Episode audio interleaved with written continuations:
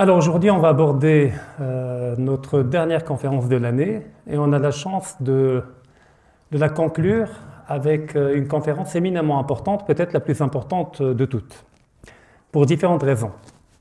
Premièrement, parce que le thème ou le concept de souveraineté est aujourd'hui d'actualité. Tout le monde en parle, à tort ou à raison. Le terme est malheureusement galvaudé, car mal défini ou pas du tout défini.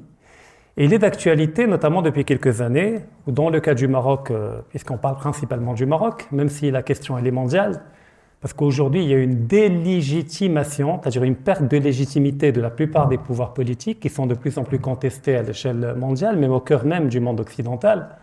On l'a vu avec les Gilets jaunes, avec différents mouvements. Mais dans le cas du Maroc, on a commencé sérieusement à parler de souveraineté avant le Covid, lorsqu'on a abordé la question économique du Made in Morocco. C'est-à-dire que le Maroc ne doit plus dépendre à un tel niveau de ses importations en provenance de l'étranger, mais qui doit être capable industriellement et économiquement de produire le maximum de choses sur le territoire marocain. Donc ça passe par la politique, la politique d'ouverture et d'attractivité des investissements étrangers vers le Maroc pour rattraper notre retard en termes de savoir-faire, mais ça passe également par l'encouragement et différentes politiques publiques qui vise à permettre l'émergence d'un tissu économique et industriel marocain local et donc souverain. Et on verra dans quelle mesure on peut parler de souveraineté dans ce contexte-là. Un peu plus récemment, avec la, Covid, on a découvert euh, ce que veut dire la souveraineté sanitaire, c'est-à-dire de ne pas dépendre d'autrui pour être capable de garantir la pérennité de notre système de santé et de garantir le, maximum de, santé par l'accès aux soins, l'accès aux médicaments, la couverture médicale du territoire national pour les Marocains. Et puis vraiment très très récemment, depuis quelques mois, on commence à parler de souveraineté alimentaire. Du fait de la récurrence des années de sécheresse, notamment 2-3 ans, et parmi les pires sécheresses qu'on a connues depuis les années 80, qui font que l'on fait semblant de découvrir que la moitié de nos besoins en céréales sont apportés de l'étranger, dont le blé, et qu'on est capable de couvrir à peine entre 40 et 50% de nos besoins en céréales. Et on a vu que les États, durant le Covid notamment, que les États étaient capables d'un égoïsme qui en même temps est un réalisme dès qu'il s'agit de leurs intérêts nationaux, puisque quand s'est posé la question des masques au niveau de l'Union européenne ou d'un certain nombre de molécules, on a vu des avions détournés par des États au détriment d'autres États pour s'accaparer les masques et que tout le schéma de solidarité euh, au sein de l'Union européenne a été mis à mal, notamment au tout début de la pandémie, euh, par la volonté de chaque État de répondre à ses besoins.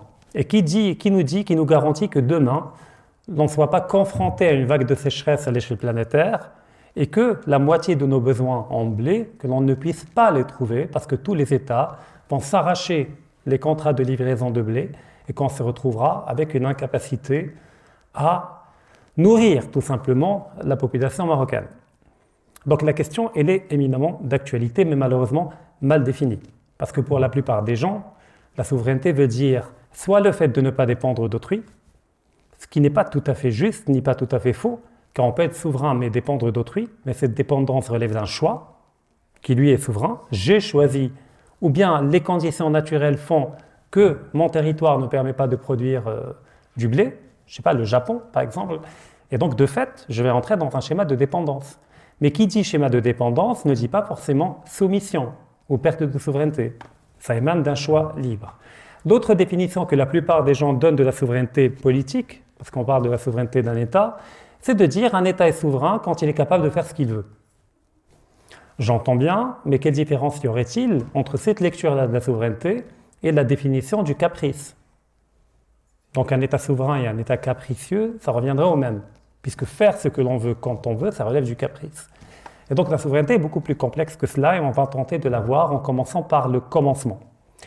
Parce que si le monde d'aujourd'hui doit la philosophie telle qu'on la connaît actuellement en grec, eh bien l'on doit le droit principalement aux Romains qui eux-mêmes ont récupéré l'héritage grec, etc., et l'ont développé et adapté. Parce que le droit continental qui domine à l'échelle mondiale, parce qu'il y a deux types de droits globalement, il y a le droit anglo-saxon, qui est minoritaire démographiquement, et puis il y a le droit continental, c'est le droit tel qu'il est appliqué partout, quasiment partout, en Chine, euh, en Europe, euh, au Maroc, euh, au Moyen-Orient, en Afrique, etc. Et eh ben, les Romains quand ils parlaient de leur État, même si à l'époque on ne parlait pas d'État, ils utilisaient deux termes, deux expressions pour parler de leur pouvoir politique.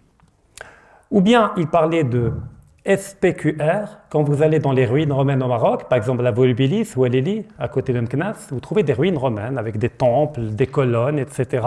Eh bien, à l'entrée de la ville romaine de Volubilis, à côté de Mknas, il y a écrit en grand les quatre lettres SPQR, qui veut dire le Sénat et le peuple de Rome. Donc leur État s'appelait le Sénat et le peuple de Rome. Et on verra en quoi c'est en rapport avec la souveraineté.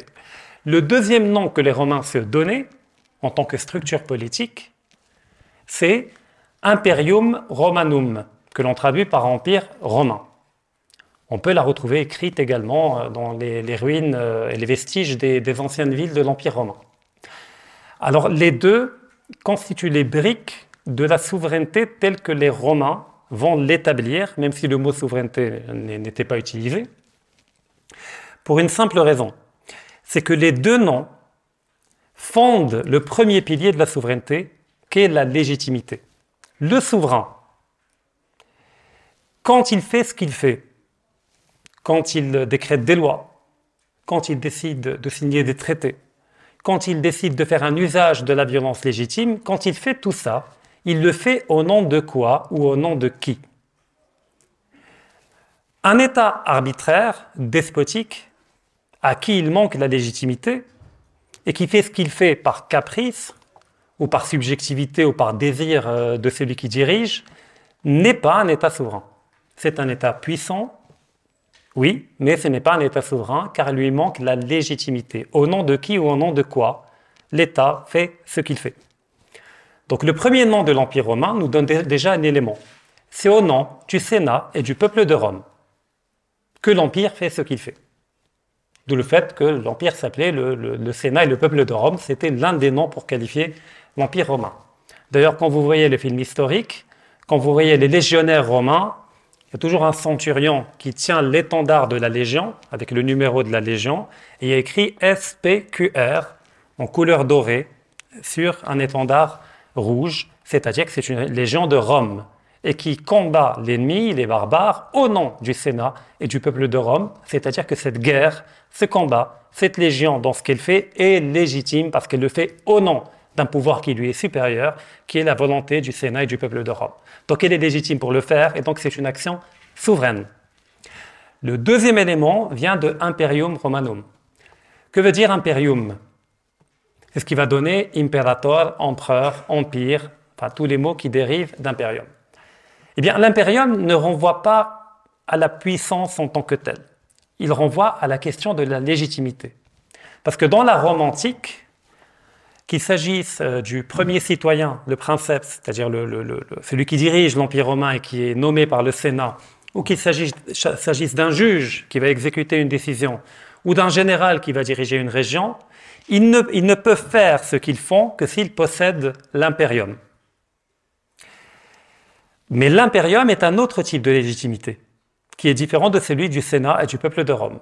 Parce que l'impérium dans la Rome archaïque, dans la Rome première, est une légitimité qui vient directement du dieu Jupiter, qui est le, roi des dieux, forme de monarchie divine à la tête de laquelle trône le dieu Jupiter. Et donc Jupiter octroie l'impérium, c'est-à-dire cette légitimité pour diriger en son nom à lui, le dieu Jupiter, il la délègue à un humain qui est le, consul, c'est-à-dire celui qui va diriger légitimement l'Empire romain, ou le juge qui va décréter euh, telle ou telle décision juridique. Donc c'est au nom de Jupiter que cette décision va être prise, mais par la médiation d'un humain. Et donc sa légitimité vient de Dieu. Et celui qui possède l'impérium est même inspiré par Jupiter dans les décisions qu'il va prendre, qu'elles soient militaires, juridiques, politiques, il, est, il agit sous l'inspiration du dieu Jupiter, mais en même temps, il a cette deuxième légitimité qui est celle du Sénat et du peuple de Rome. Donc il y a une légitimité qui vient d'en bas, celle du peuple et du Sénat, et une autre légitimité qui vient d'en haut, de Jupiter, qui va prendre la forme de l'impérium. Les deux vont se rejoindre. Mais Jupiter ne peut pas octroyer cette légitimité à quelqu'un d'impuissant, à quelqu'un à qui il manque les moyens de matérialisation de cette légitimité. Et donc, de fait, l'impérium contient la souveraineté divine, en plus de la puissance qui va permettre de la matérialiser, c'est-à-dire le pouvoir. Pouvoir militaire, pouvoir économique, pouvoir politique, etc. Et donc, impérium est le mot qui ressemble le plus à ce qu'on qualifie aujourd'hui de souveraineté. C'est-à-dire, on a la légitimité et la puissance, le pouvoir de la réaliser, de la matérialiser. Et dans le vocabulaire du droit actuel, qui vient du droit romain, on a deux termes qui permettent de simplifier la définition de la souveraineté. C'est l'autoritas, l'autorité, comme on dit aujourd'hui, auctoritas, on l'écrit en latin, et la potestas, c'est-à-dire la puissance. Un État qui a la légitimité et qui a la puissance est un État souverain. Il faut qu'il y ait absolument les deux. Parce qu'il y a des États qui ont la légitimité mais qui n'ont pas la puissance. Je prends par exemple ce qu'on appelle, d'ailleurs on ne les appelle pas États, euh, l'autorité palestinienne. Si elle avait les deux, elle serait un État. Mais comme elle a la légitimité, mais qu'elle n'a pas la puissance, elle, euh, elle, ne peut non seulement pas prétendre à la souveraineté, mais pas non plus au titre d'État en tant que tel. Et puis quand on a la puissance et pas la légitimité, on est une tyrannie, dans un schéma de despotisme. Et à la moindre occasion ou fragilité, bah, ce pouvoir peut s'écrouler rapidement. Il ne peut se maintenir que par la violence et par la contrainte et par la terreur. Parce que la plupart des gens, quand ils entendent autorité, ils pensent à une violence. Or, non, l'autorité est même le contraire de la violence. C'est là où il y a un défaut d'autorité, un manque d'autorité, qu'il y a besoin réellement de violence pour pallier au manque d'autorité. Parce que l'autorité réclame une adhésion volontaire. Quand on dit que l'autorité parentale, ça ne veut pas dire que les parents donnent des baffes à leurs enfants. Ça veut dire que les décisions des parents sont acceptées ou doivent être acceptées par les enfants volontairement. Quand on parle de l'autorité de la loi, ça veut dire que l'on admet que cette loi est légitime. Et c'est parce qu'on admet qu'elle est légitime qu'on se plie à son autorité et qu'on accepte de ne pas la violer. Et donc les gens qui ne violent pas la loi, ils ne la violent pas parce que l'État les, suit avec un bâton, ils ne la violent pas parce qu'ils la voient comme étant légitime. Mais les gens qui décident de défier de ne pas reconnaître l'autorité de la loi, c'est-à-dire les criminels, pour faire simple, eh ben, en remettant en cause l'autorité de la loi, ils créent un déficit d'autorité qui amène l'État à réagir avec violence, en les arrêtant, la prison, etc. Donc là où il y a autorité, il n'y a pas de violence. Et là où il y a violence, c'est qu'il n'y a plus d'autorité. Et le schéma absolu, c'est la guerre civile. C'est-à-dire quand une partie de la population, la moitié, le tiers, ne reconnaît plus l'autorité de l'État, pour différentes raisons, parce qu'elle le considère comme étant euh, ethnocentré, c'est-à-dire qu'il favorise une ethnie au détriment des autres, mais dans tous les cas, une partie de la population ne reconnaît plus l'autorité de l'État, eh ben, l'État se défend et cherche à rétablir l'autorité, mais pour la rétablir, comme elle n'est plus là, il a recours à la violence, et ben, cette population recourt à son tour à la violence, et ça crée une guerre civile. Une guerre civile est toujours un déficit et une perte d'autorité. Donc un État où l'autorité est non discutée et admise par tout le monde, c'est un État qui est légitime et par définition, il n'a pas, recours, pas, n'a pas besoin de recourir à la violence. Et donc on a l'autoritas et la potestas. Autoritas, aujourd'hui on dira légitimité pour faire simple. La potestas, c'est la puissance, c'est-à-dire les, moyens de, d'établir l'autorité, c'est-à-dire la police, l'armée, l'économie, les impôts, tout ce qui permet à un État de fonctionner et d'entretenir l'ordre, l'ordre juridique. Et ce qui permet de fonder la légitimité d'un État, et donc sa souveraineté, c'est également son efficacité et sa crédibilité. Donc il y a un devoir d'exemplarité. C'est-à-dire un État qui est intégralement corrompu peut difficilement imposer la loi et exiger des gens d'être vertueux et de ne pas voler, de ne pas, etc. Et donc de fait, en n'affichant pas une exemplarité par rapport à ce que lui-même impose, il décrédibilise sa propre loi et donc sa propre autorité. Et ça crée un schéma de non-droit, de, contournement du droit et un État qui devient rapidement dysfonctionnel. D'où le fait que chez les Romains, on fait des allers-retours, le général romain, quand il gagnait une bataille euh, de manière extraordinaire, c'est-à-dire avec le moins de pertes possible dans ses rangs et le maximum de pertes chez l'ennemi, il était acclamé par les légionnaires par le cri Imperator, Imperator. On criait Imperator, on pouvait même le soulever pour fêter la victoire. Pourquoi on lui prêtait ce titre d'impérator après la victoire? C'est-à-dire que l'on lui dit, sans le dire, vos ordres généraux, comme ils sont pertinents, efficaces, preuve en est, on a remporté la victoire de manière claire et nette, ne peuvent être qu'inspirés par Jupiter, par Dieu. Donc vos ordres sont inspirés et donc ils sont légitimes et donc vous avez une autorité et donc on vous appelle impérator. Après, il y a différents degrés d'impérium et d'impérator. Le degré suprême, c'est celui de l'empereur. C'est imperium maius, c'est-à-dire l'impérium absolu. Et puis, il y a différents types d'impérium inférieur, inférieur, celui du juge, celui du général, qui est momentané, etc. Maintenant, quittons l'Antiquité pour aller dans le schéma médiéval. On va aller graduellement vers l'époque contemporaine. Dans le schéma médiéval, notamment européen, mais on peut faire des projections différentes en fonction de chaque région du monde, la légitimité du souverain, c'est-à-dire du roi, par exemple dans le cas de la France, de l'Espagne, etc., avait également une origine plurielle. D'un côté, il provenait de la noblesse, c'est-à-dire que quelque part, le roi était le syndic des nobles, c'est-à-dire celui qui devait représenter les intérêts de toute la noblesse, dans un schéma d'impartialité, et de veiller au maintien de l'équilibre des rapports de force, etc., entre les nobles. Et on parle dans ce cas, du point de vue du langage juridique, juridique d'un commis, c'est-à-dire que les nobles donnent une forme, ils délèguent l'exercice de la souveraineté qu'ils possèdent au départ au roi, qui va l'exercer en leur propre nom. Et ça donne un schéma de vassalité et de suzeraineté. Le roi est le suzerain de tous les nobles, de tous les seigneurs, et les seigneurs sont les vassaux du roi. Donc ça donne une hiérarchie. Mais il y avait une autre légitimité qui fondait le pouvoir du roi. C'était la papauté, l'Église.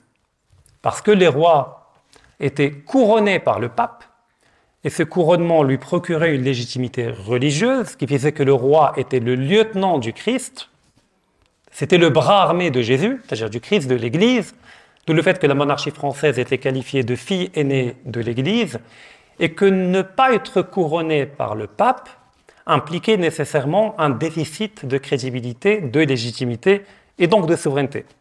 Et des fois, il y avait des bras de fer entre des rois et des empereurs et la papauté. Il y avait même des fois des invasions de Rome et de la papauté, notamment par le Saint-Empire romain germanique, avec Frédéric Barberousse, puis plus tardivement par d'autres. Philippe le Bel, le, roi de France, il, paraît, le mythe veut qu'il aurait envoyé un émissaire euh, voir le pape et que cet émissaire aurait giflé le pape. Donc il y avait toujours des rapports de force très compliqués entre le pouvoir spirituel de la papauté et le pouvoir temporel des princes et des souverains. Pourquoi? Parce que la papauté prétendait des fois à un pouvoir temporel. Et l'Église avait d'autres cartes à jouer. Elle avait la carte de l'excommunication. Excommunier quelqu'un dont le christianisme s'est décrété qu'il est en dehors de l'Église. C'est-à-dire qu'il n'est plus chrétien et qu'il est condamné à, l'enfer, à moins de réparer la faute et d'obtenir une réintégration dans l'Ecclésia, c'est-à-dire dans la communauté des chrétiens. Donc ce rapport de force va structurer les liens, entre, conflictuels souvent entre l'Église et les différents princes d'Europe jusqu'à la fin de la Renaissance, où on aura une première théorisation de la souveraineté telle qu'on la comprend aujourd'hui par Jean Baudin, juriste français qui a servi la monarchie à plusieurs reprises et qui, dans son célèbre livre, qui a fait plusieurs livres, les six livres de la République, va théoriser euh, une nouvelle définition de la souveraineté dans un contexte nouveau que l'on ne connaissait pas au Moyen Âge ou très peu. C'est celui de l'émergence du protestantisme, de la réforme protestante, qui va faire qu'en ne reconnaissant plus la légitimité du pape, le protestantisme aboutit de fait au fait de ne plus reconnaître la légitimité du roi. Parce que le roi est très catholique, très chrétien, et c'est l'une de ses légitimités, et donc de sa souveraineté, qui lui procure le titre de souverain. Eh bien, les protestants ne reconnaissant, plus l'Église ni euh, catholique, ni la légitimité du pape, ni tout ce que le pape octroie comme légitimité, bah, de fait, il délégitimise le pouvoir même de la monarchie et du roi. Et donc tout le combat va être mené pour rétablir l'autorité du roi, notamment en combattant le protestantisme, ce qui va donner lieu à la guerre de 30 ans avec des massacres commis de part et d'autre. Euh, là où les protestants capturent une ville, c'est un massacre généralisé. Là où les catholiques capturent une ville, c'est un massacre généralisé. Et donc, ça a ébranlé la souveraineté des États européens. Donc, Jean Baudin, qu'est-ce qu'il nous dit? Il nous dit, premièrement, pour qu'un État soit souverain, cette qualité de souveraineté, car la souveraineté n'est pas quantifiable, on ne peut pas dire un État est souverain à hauteur de 90%. C'est une qualité, elle est ou elle n'est pas. Et eh bien, pour qu'un État soit souverain, il faut que cette souveraineté soit absolue, indivisible et ininterrompue, continue. Une souveraineté ne peut pas durer un an. Un État ne peut pas perdre sa souveraineté pendant trois mois puis la retrouver.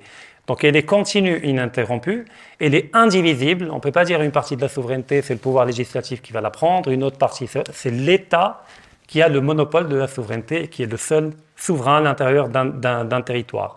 elle est absolue. C'est-à-dire qu'elle n'est pas limitée. Il n'y a pas des territoires au sein d'un État qui échapperaient à la souveraineté de l'État. Elle est absolue, indivisible et continue dans le temps. Le deuxième volet par rapport à la guerre de 30 ans et à l'émergence du protestantisme qui va contester le pouvoir royal, Jean Baudin est un réaliste de ce point de vue. Il dira que quand on a plusieurs euh, religions au sein d'un territoire donné, comment peut-on fonder une souveraineté dans ce schéma-là? Eh bien, on a deux recours ou deux voies. Ou bien c'est le repli communautaire, c'est-à-dire la société va être fragmentée en plusieurs communautés, chacune a ses propres lois, chacune a ses propres coutumes, propres règles, et donc sa propre souveraineté. Ce qui mène à la guerre civile et à l'éclatement de l'État. Ou bien on décide que l'État, que la légitimité de l'État et donc que sa souveraineté n'est pas tributaire, c'est-à-dire ne dépend pas de la confession de celui qui dirige.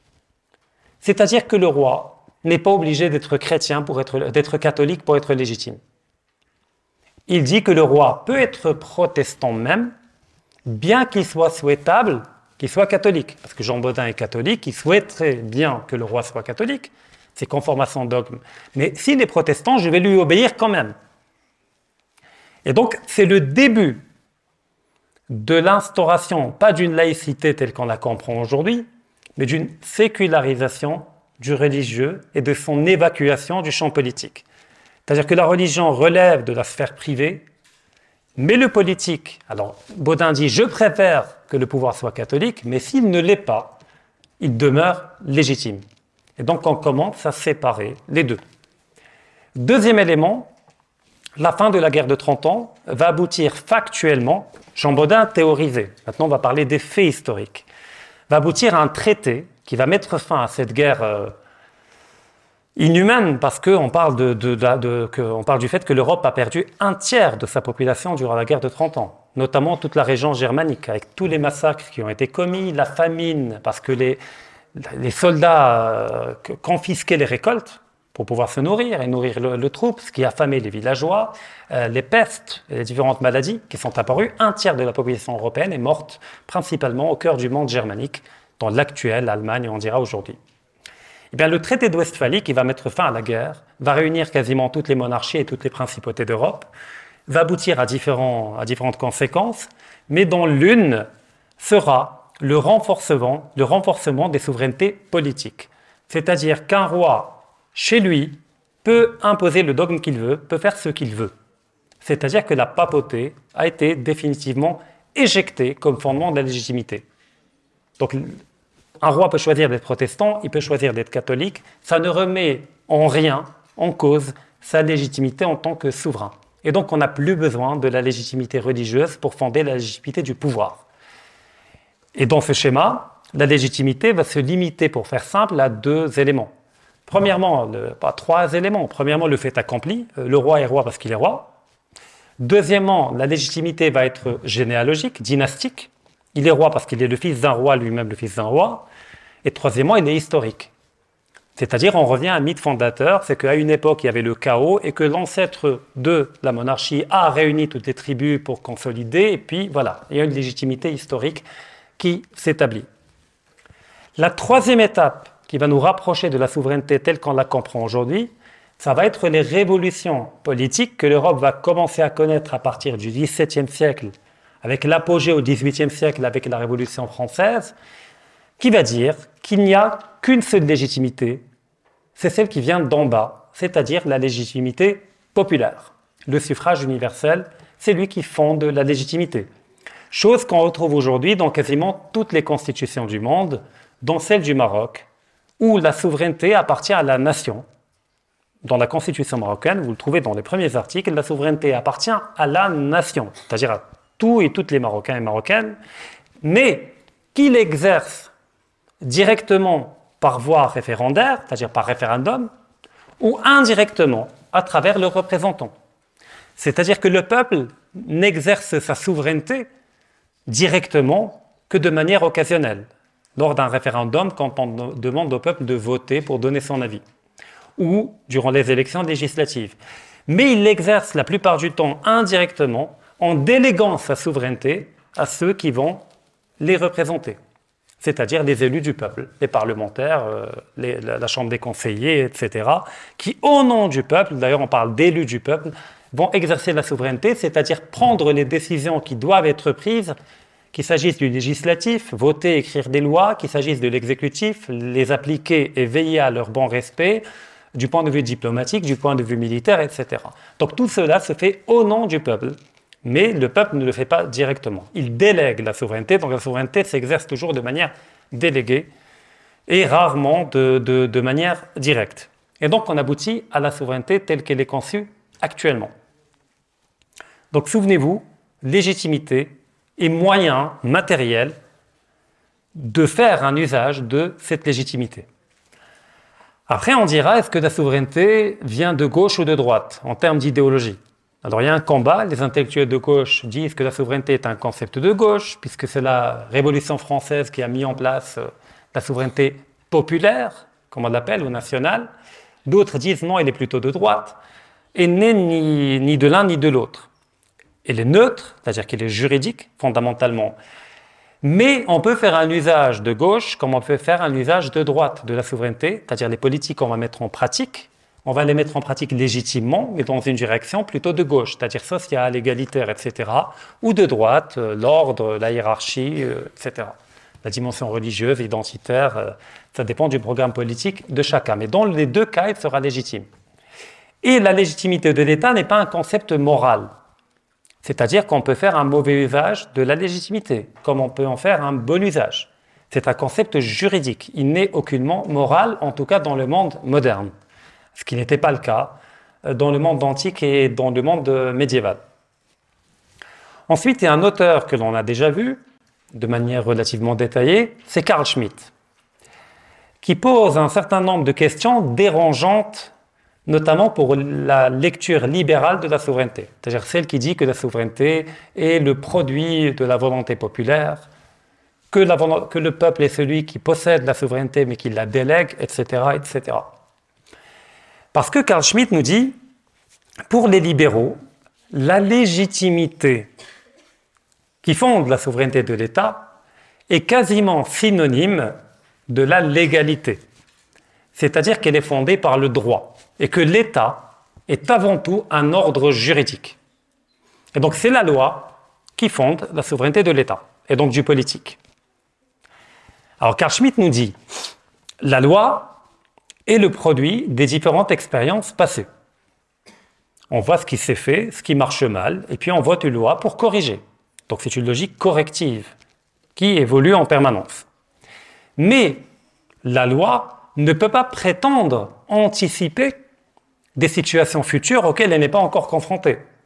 Parce que l'avenir, le futur, est par définition inconnaissable, dans une grande euh, mesure, et imprévisible. Et donc, nous dit Carl Schmitt, que va faire un État dont la légitimité relève d'un légalisme, c'est-à-dire fondé par le droit, quand l'État va être confronté à une situation exceptionnelle que le droit n'a pas prévue? Il n'y a pas de loi pour répondre à cette nouvelle situation. On l'a vu avec le euh, Covid, on peut le voir avec un tremblement de terre, on peut le voir avec un cataclysme, avec plein de situations que le droit ne prévoit pas.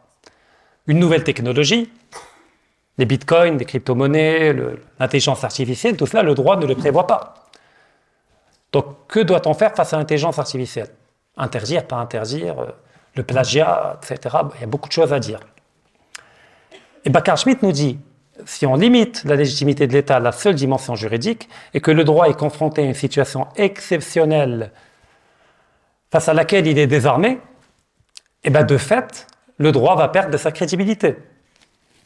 Car les gens vont être confrontés à ce phénomène exceptionnel, mais le droit est incapable de les protéger ou d'apporter des réponses. Et donc en mettant en danger le droit par un risque de perte de crédibilité, puisqu'on limite de manière étroite la légitimité de l'État au droit, eh bien on sape également la crédibilité de l'État. Donc que nous dit Carl Schmitt? Il nous dit oui, il y a un ordre juridique qui permet le fonctionnement normal de l'État, mais quand l'État est confronté à une situation exceptionnelle, le politique, c'est-à-dire la dimension politique, prend le pouvoir absolu, total. Ce qu'on appelle l'état d'exception ou l'état d'urgence. Dans toutes les constitutions du monde, il est prévu une situation d'état d'urgence, d'exception, où l'État, c'est-à-dire le politique, récupère la totalité ou la quasi-totalité des pouvoirs et des prérogatives. Le Parlement est fermé, les juges, la séparation entre l'exécutif et le juridique est abolie, et l'État reprend tous les pouvoirs. Pourquoi? Parce que la temporalité du droit n'est pas celle du réel. Quand on a un phénomène brutal, rapide, qui n'est pas prévu par le droit, on subit ses effets immédiatement, comme une pandémie. Mais si le droit veut s'adapter à cette nouvelle réalité, discuter des lois, délibérer, voter, comprendre, ça sera déjà trop tard. Une loi, ça peut prendre six mois, un an, avec des allers-retours entre la chambre basse et la chambre haute, etc., pour être votée. Et donc, dans une situation d'urgence, le droit est impuissant. Seul le politique peut trancher, peut prendre une décision brutalement, rapidement, parce que la situation l'exige. D'ailleurs, là encore, on le, on le doit aux Romains qui ont inventé le concept juridique de dictature. La dictature chez les Romains, ce n'est pas tout à fait la, dictature telle qu'on la comprend aujourd'hui. Aujourd'hui, un dictateur est un tyran, un despote, qui a un pouvoir illégitime et qui l'exerce par la contrainte et la violence. Et les gens ne se révoltent pas parce qu'ils ont peur de mourir, d'être torturés, etc. Mais chez les Romains, la dictature était une situation d'urgence où le pouvoir dictatorial s'exerçait de manière légitime. Je prends un exemple très simple. Entre Rome et Carthage, il y a eu trois grandes guerres, ce qu'on appelle les guerres puniques. Et durant la deuxième guerre punique, Carthage va être à deux doigts de la victoire. L'armée carthaginoise, alors Carthage, c'est dans l'actuelle Tunisie. C'était un empire d'origine phénicienne qui va dominer l'Afrique du Nord et une partie de l'actuelle Espagne et qui va rivaliser au niveau de la Méditerranée avec l'Empire romain. Et le général romain Hannibal Barca de la dynastie des Barcides, qui vont fonder d'ailleurs ce qui va devenir la ville de Barcelone, qui doit leur nom à, la famille euh, Barca. Bien, Hannibal Barca va monter une armée carthaginoise, mais également qui intègre tous les peuples qui détestent Rome, qui ont été soumis par les Romains, etc. Il va embrigader cette armée-là, qui va être accompagnée d'éléphants de guerre, ce que les Romains ne connaissaient pas. Un éléphant de guerre, c'est comme un tank aujourd'hui. C'est un truc qui défonce une légion tranquillement. Il va faire un parcours extrêmement long. Il va traverser euh, les, Pyrénées, les Alpes, pour débouler par le nord sur l'Italie. Et il va même assiéger Rome. Et toutes les légions romaines, toutes les armées romaines qui vont tenter d'affronter Hannibal vont être littéralement écrasées par l'armée d'Hannibal. C'était un génie militaire. Et donc Rome était menacée. Mais Rome étant une république, à chaque fois qu'elle veut prendre une décision, qui va-t-on nommer comme général pour diriger l'armée contre Hannibal? Euh, Quel impôt va-t-on voter pour lever les fonds nécessaires pour armer une légion? Ben, chaque fois, ça prenait des semaines, des mois. Entre-temps, l'armée d'Hannibal continue d'écraser, d'avancer, de se rapprocher de Rome. Et donc, qu'est-ce qu'ils ont fait? Ils ont nommé, le Sénat romain a nommé un dictateur, c'est-à-dire un, consul, c'est-à-dire un premier citoyen, un chef de l'État, qui va profiter de ce statut de dictateur, c'est-à-dire de prendre toutes les décisions qu'il faut sans en référer au Sénat, mais pendant une année. Donc c'est limité dans le temps. La dictature chez, dans la République romaine était limitée à une année, et pendant une année, un citoyen de Rome va prendre toutes les décisions nécessaires immédiatement. pour pouvoir s'adapter à l'urgence de la situation, parce qu'on ne peut pas faire fonctionner la machine démocratique dans un schéma où l'ennemi est à nos portes. Et ça a permis aux dictateurs romains de prendre des décisions que jamais la République romaine n'aurait pu prendre sans le statut de dictature. Par exemple, dans les temples romains, il y avait des offrandes qui étaient données aux dieux.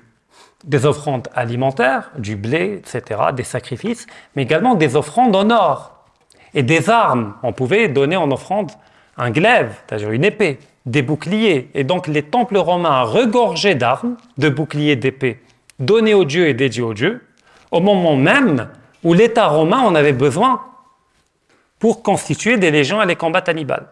Et donc le dictateur, profitant légitimement, parce que la dictature lui a été octroyée par le Sénat, va décider de confisquer aux dieux, c'est-à-dire au temple, toutes les armes qui y étaient, pour former des légions. Ce qui a choqué beaucoup de sénateurs, mais comment c'est un, blasphème, un sacrilège que d'enlever aux dieux les offrandes Oui, mais la situation l'exige, et ça, on ne peut prendre ce type de décision que quand on a un schéma de dictature, c'est-à-dire de situation d'urgence. Et Carl Schmitt nous dit, nous donne une définition de la souveraineté, qui est nouvelle par rapport à l'histoire de la philosophie du droit. Il dit est souverain celui qui décide de la situation d'exception. Alors, qui veut dire qu'il décide de C'est-à-dire qu'il décide du contenu des décisions que l'État est capable de prendre en situation d'exception. C'est-à-dire, dans une situation, dans un état d'urgence, est-ce que l'État a le droit de tuer sans passer par le tribunal, par le jugement, par la peine de mort, etc., par l'appel, la cour? Non, est-ce qu'il a le droit de tuer directement si la situation l'exige Oui ou non? Qui va décider de cela? Qui va décider de la durée de l'état d'urgence, c'est-à-dire de tout ce qui va fonder le pouvoir de l'État, du politique, durant la situation d'urgence? Et c'est également, et souverain également celui qui décide qu'est-ce que la situation d'urgence? Est-ce qu'une guerre est une situation d'urgence, une pandémie, un cataclysme naturel, etc.